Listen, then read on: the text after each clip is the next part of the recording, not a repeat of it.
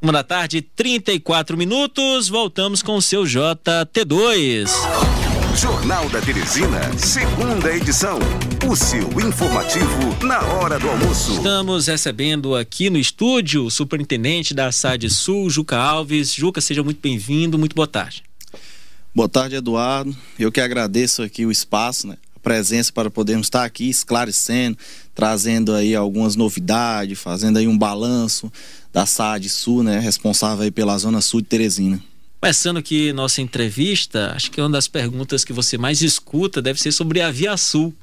Quando é que vai ser concluída a Via Sul? Não, a população não chama Via Sul, não, chama Estrada, Estrada da, Alegria. da, Alegria. Ah, Estrada, é porque é um processo. A Via Sul ela vai ser interligada também com a Estrada da Alegria, não é isso? Não. Na verdade, o nome da via realmente é, hoje é Via Sul, só que ela é conhecida como a Estrada da Alegria, né? A população que mora ali naquela região chamam mais Estrada da Alegria, mas o nome mesmo hoje oficial dela seria é Via, Via Sul. Sul. Pronto, a Estrada da Alegria, vamos lá. A Estrada e... da Alegria em que pé de obras? Vai ser concluída mesmo ano que vem? Entregue, moço, que já estão chamando da estrada da tristeza.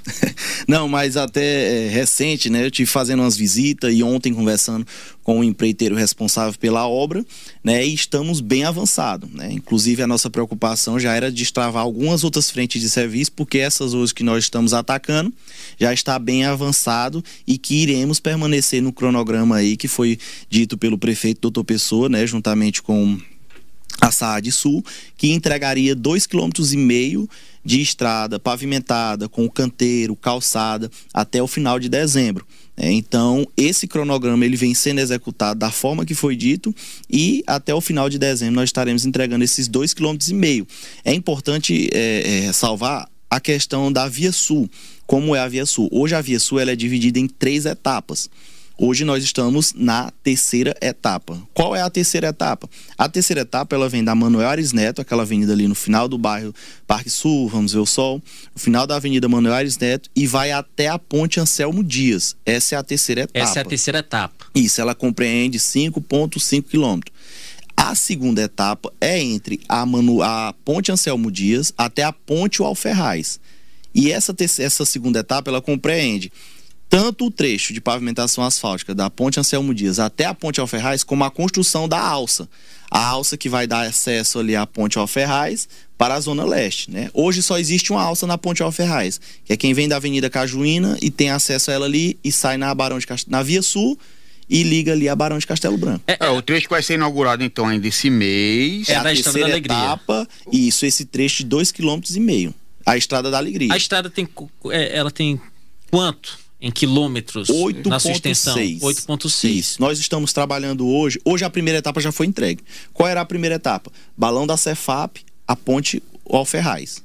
Certo. Essa primeira etapa ela já está concluída. Tudo isso tem o nome de Marginal Poti Sul. Toda ela é a Marginal Poti Sul.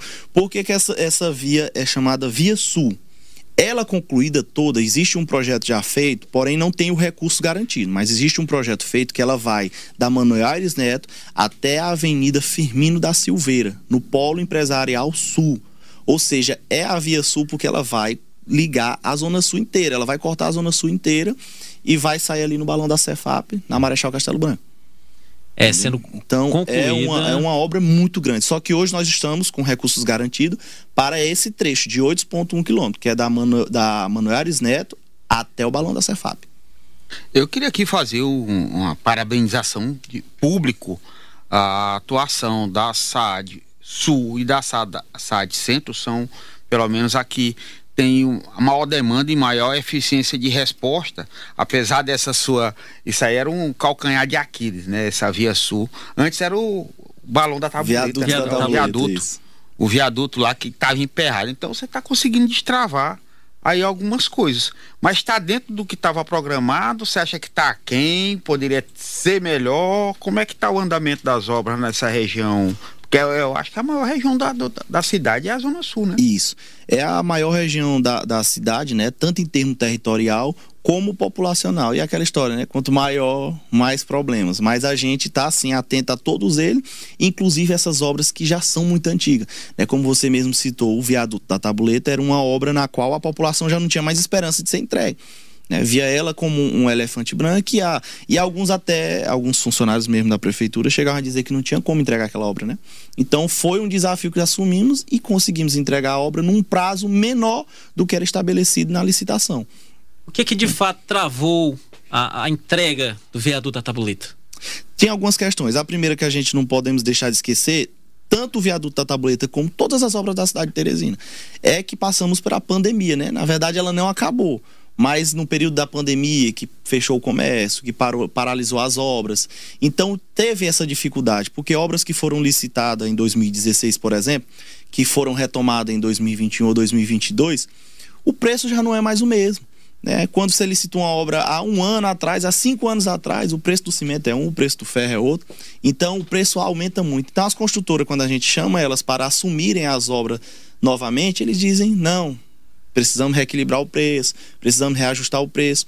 Então, o recurso que era para aquela obra em 2019, ele não é o mesmo de 2022. Ah, você fez o quê? Entendeu? Então, a gente precisa tanto conseguir mais recurso, reequilibrar os preços, reajustar os contratos e dar prosseguimento. Às vezes não compensa fazer isso. Sabe o que, que tem que ser feito? Uma nova licitação, que foi o que foi feito no viaduto da tableta.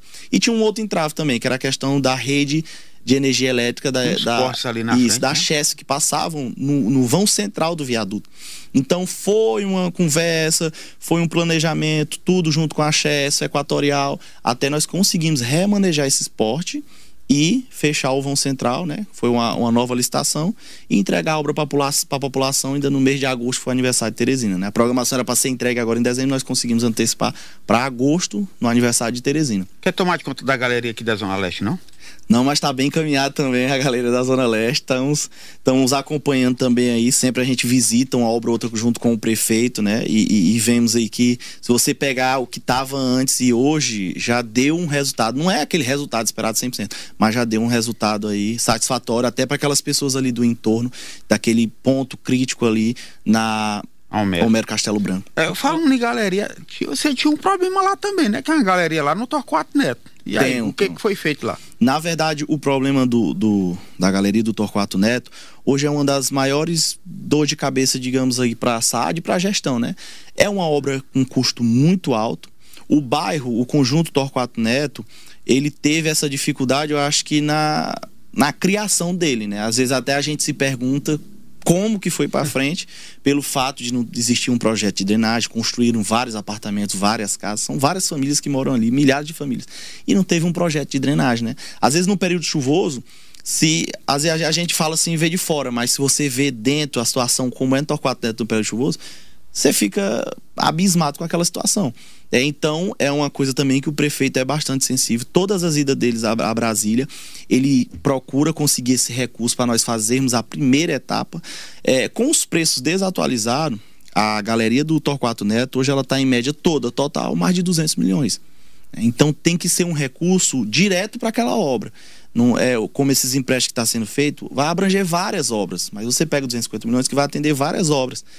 E o, só o Torquato Neto Demanda precisa de desse milhões. recurso, né? Então, e lá só resolve o problema com a galeria. Falando em período chuvoso, vamos já entrar novamente em mais um período de chuvas. O que, que tem sido feito pela SAAD Sul para prevenir de forma preventiva é, que não para que não aconteçam alagamentos, enchentes, porque não só o Torquato Neto tem esse problema de alagamentos. Claro, é o bairro que mais sofre uhum. com, com, com essas chuvas. Mas, por exemplo, lá no Vamos ao Sol tem uma ruazinha lá complicada. É, é esse período que é a conhecida chuvoso, Rua da é, Lama. É que antes, quando você não participa da, não tá dentro da gestão ali na linha de frente, né? É, antes eu não achava bom começar o período de chuva, tudo, hoje eu já me preocupo, né? E começo a me preocupar antes, né? A gente faz várias atividades aí preventivas para esse período chuvoso. Qual é a principal dela? Limpeza dos canais, galerias, tudo que envolver essa questão do fluxo da água da chuva, a gente tentar deixar tudo livre para evitar. Só que o que acontece também, às vezes a gente limpa um canal, nessa semana, na próxima, ele já se encontra da mesma forma. Eu tenho uma foto de, um, de uma galeria ali próxima ao bairro Areias, onde também é um ponto crítico de alagamento ali próximo ao cemitério, a Ambev. E foi impressionante a quantidade de garrafas PET dentro. Não tinha lugar para a água passar. Ela estava do piso ao teto da galeria, de garrafa PET. Do trecho todinho ali da, da Avenida Walfer, da Avenida da Areias ali.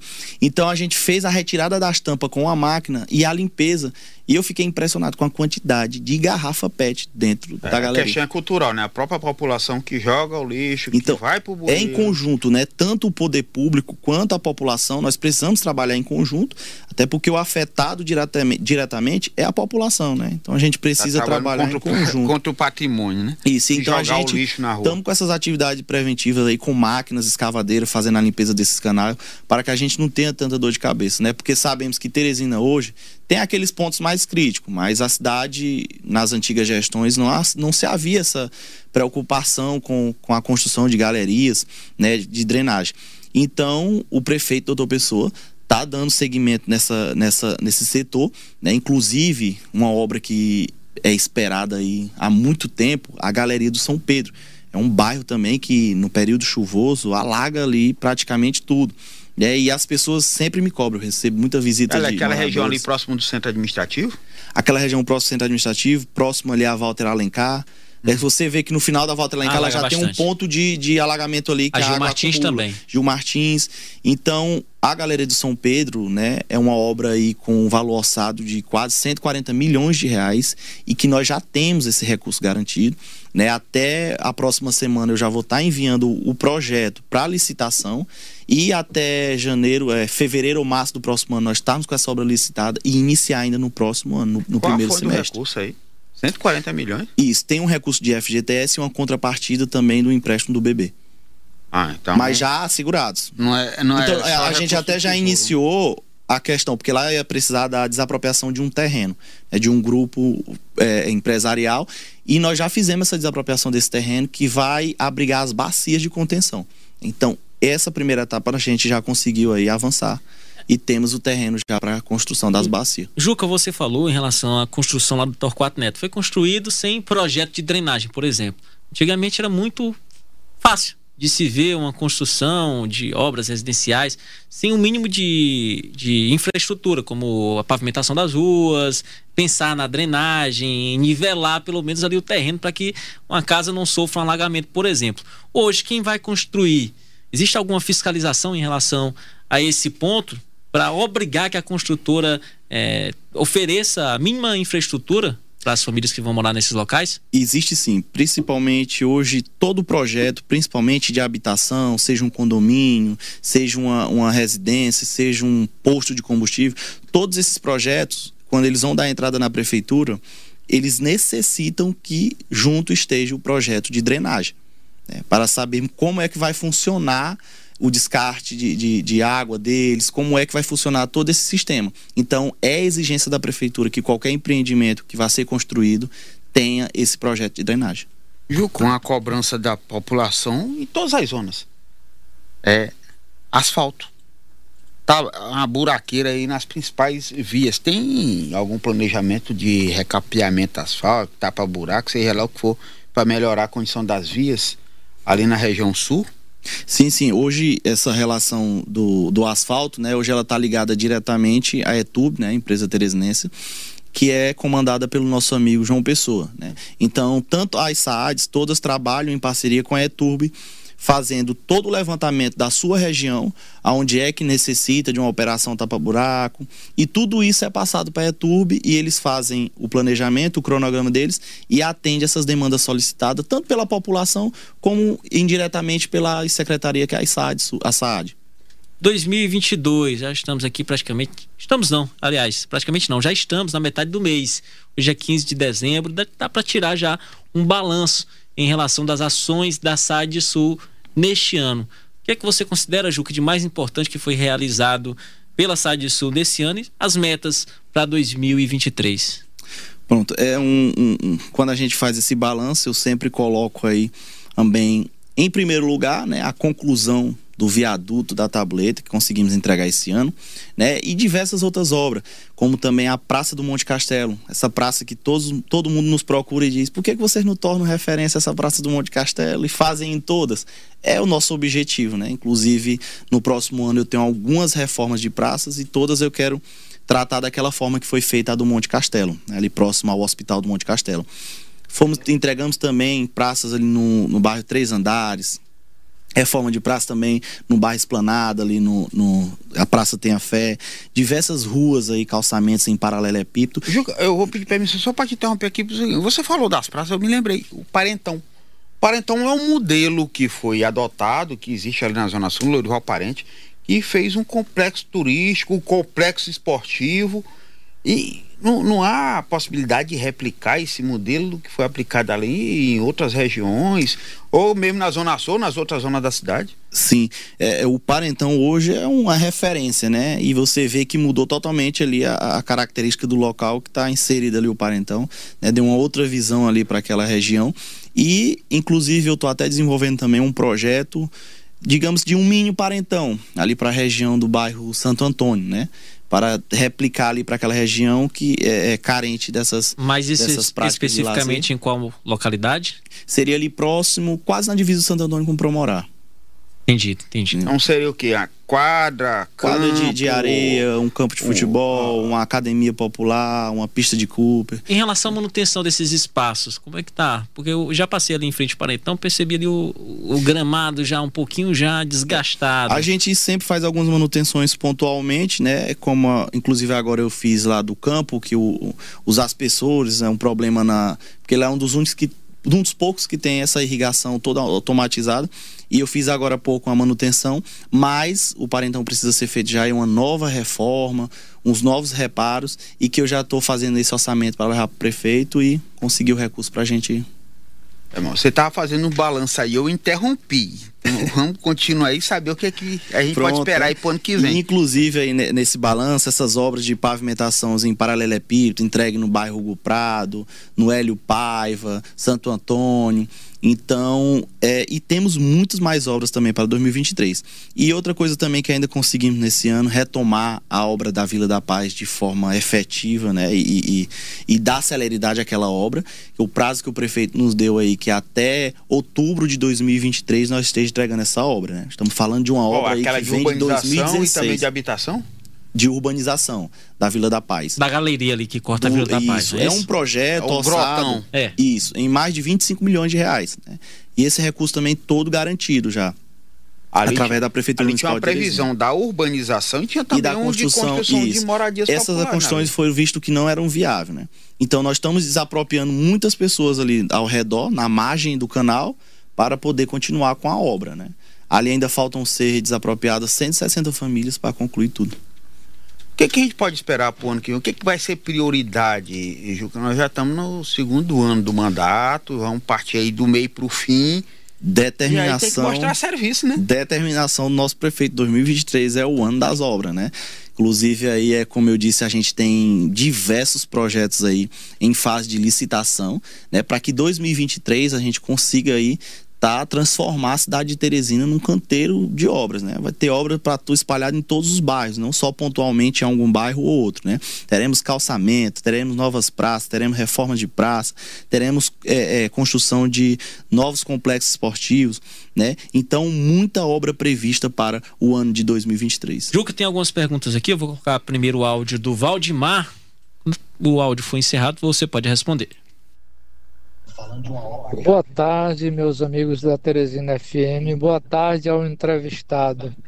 É, por favor, Luciano, pergunta aí ao entrevistado por que eles cessaram com a, a pavimentação lá do conjunto João Emílio Falcão, aqui é Valdemar Melo do bairro Cristo Rei. Por gentileza, me faça esse questionamento aí para o nobre entrevistado. Pode responder, Juca. É, bom, ali no João Emílio Falcão, acho que ele se refere à pavimentação asfáltica, né? A Eturben re, é, realizou essa pavimentação asfáltica ali em algumas vias do João Emílio Falcão. Eram vias que estavam é, inseridas no orçamento popular. Então, era era aquelas vias que estavam inseridas e que já foram concluídas, né? Mas não é que não vamos voltar com essa pavimentação para lá, né? Porque inclusive o prefeito já tá, é, é vai destinar um recurso para que nós possamos estar tá fazendo outras ruas ali no João Emílio Falcão. Tem uma pergunta da Ângela, ela diz: Boa tarde a todos. Pergunte a ele quando bairros antigos, que nem o Parque Piauí, vai ter esgoto sanitário. Quando vão cobrar águas de Teresina para fazer esse serviço nesses bairros mais antigos? Ela disse, inclusive, que poderia já ajudar no não, entupi, no não entupimento de galerias da capital. Sim, é muito importante essa questão do esgotamento sanitário. É, a, a A7 hoje, que é a empresa que fiscaliza né, a, a água de Teresina, está à frente dessa, desse serviço e acompanhando e aí, tratando com a água de Teresina para que nós possamos é, trazer esse serviço de fato para Teresina, né? Porque não só o Parque Piauí, mas hoje acho que a minoria dos bairros possuem esse sistema. É, é, Juca, em relação a essas obras que você falou, fez o balanço do que estava sendo concluído. Eu acho que a maior obra que tem ali agora é essa Via Sul mesmo, né? Que é a, a, a Estrada da Alegria. Hoje eu digo que nós temos, toda obra é importante, mas hoje eu digo que nós temos três grandes obras importantes. Nós temos aí hoje sendo executada a Estrada da Alegria, a terceira etapa na, da Via Sul. Temos aí agora a revitalização e urbanização do canal da Vila da Paz, também uma obra importante de 25 milhões de reais. E temos também a obra de urbanização do canal do Parque Rodoviário. Essa obra do canal do Parque Rodoviário é uma obra que está sendo feita primeiro para que nós possamos estar iniciando a construção das 63 unidades habitacionais, né? 33 aquelas famílias que perderam sua residência na tragédia de 2019, né? E as demais são famílias que estão sendo desapropriadas de algum local e estão sendo levadas para lá. Então são obras importantes que eram cobradas há muito tempo e que o prefeito doutor Pessoa conseguiu agora botar para frente. Tem mais uma pergunta aqui do Elano. Pergunte aí para ele se tem alguma previsão de reforma ali onde era antiga, as antigas quadras da, da Semel, né? Ali era uma, uma área excelente, né? Onde o pobre, o rico é, se socializava e todo mundo fazia seu esporte. E o Firmino acabou com, com, com as quadras, prometendo que um ano reformaria tudo e até hoje está as ruínas lá, né? Vê se tem alguma previsão para isso. Ele não... É, ele não especificou aqui o local, mas na Zona Sul, que eu, tenho que eu tenha conhecimento de quadras esportivas ali próximas, era em frente ao CSU, na Praça da Integração. O, o Juca conhece bem também aquele Pronto. local. É, o que ele o que chamava antigamente de quadra da Semé era aquelas atrás do Verdão. Então essa daí, como ele é da Zona Sul. Zona Sul, peraí, tem, ele mandou aqui um áudio aqui, vamos ouvir e saber mesmo se essa é a localidade. Não, não, a Semel do lado do Verdão. Do lado do Verdão. Lá do lado do Verdão já não é de competência do Juca, tá certo, Elano? O, o Juca ele é superintendente da SAAD Sul. Mas o, o, Eduardo colocou um ponto que eu tinha ah, esquecido aqui para o próximo ano, né? Que é a reforma da Praça da Integração, né? O prefeito já nos autorizou o orçamento aí, quase de 2 milhões de reais, para ser feita a reforma de toda a Praça da Integração, né? E daquelas quadras. Então vai ficar um projeto, tá um projeto muito bonito e que quando executado é, será aí também uma referência na gestão do doutor Pessoa. Que fique realmente muito bonito, porque ali eu lembro, tenho muita, muitas lembranças daquela Praça da Integração, viu? No Parque Piauí. Tempo bom. Tempo Parque bom. Piauí. O, é, o Juca conhece bem é, também. Estudei a vida toda ali também Sim, no Parque Piauí. Deixaram o tampo de dedo por ali, foi? Jogando aquelas quadras. Alguns, Luciano Coelho. Juca, 1,57. Gostaria de te agradecer por ter vindo aqui, é, ter se disponibilizado a prestar esses esclarecimentos à população. Eu que agradeço né, e nos coloco sempre à disposição para estar tá trazendo essas informações aí à população, né, em especial aos nossos moradores aí da Zona Sul de Teresina. E deixar aqui o canal aberto para que sempre que quiser fazer algum anúncio, tiver algum comunicado importante à população, procure aqui a Teresina FM que nós estaremos sempre abertos para levar o que for necessário, o que for preciso para atender o povo com certeza, estarei utilizando esse espaço aqui para nós levarmos essas informações. Muito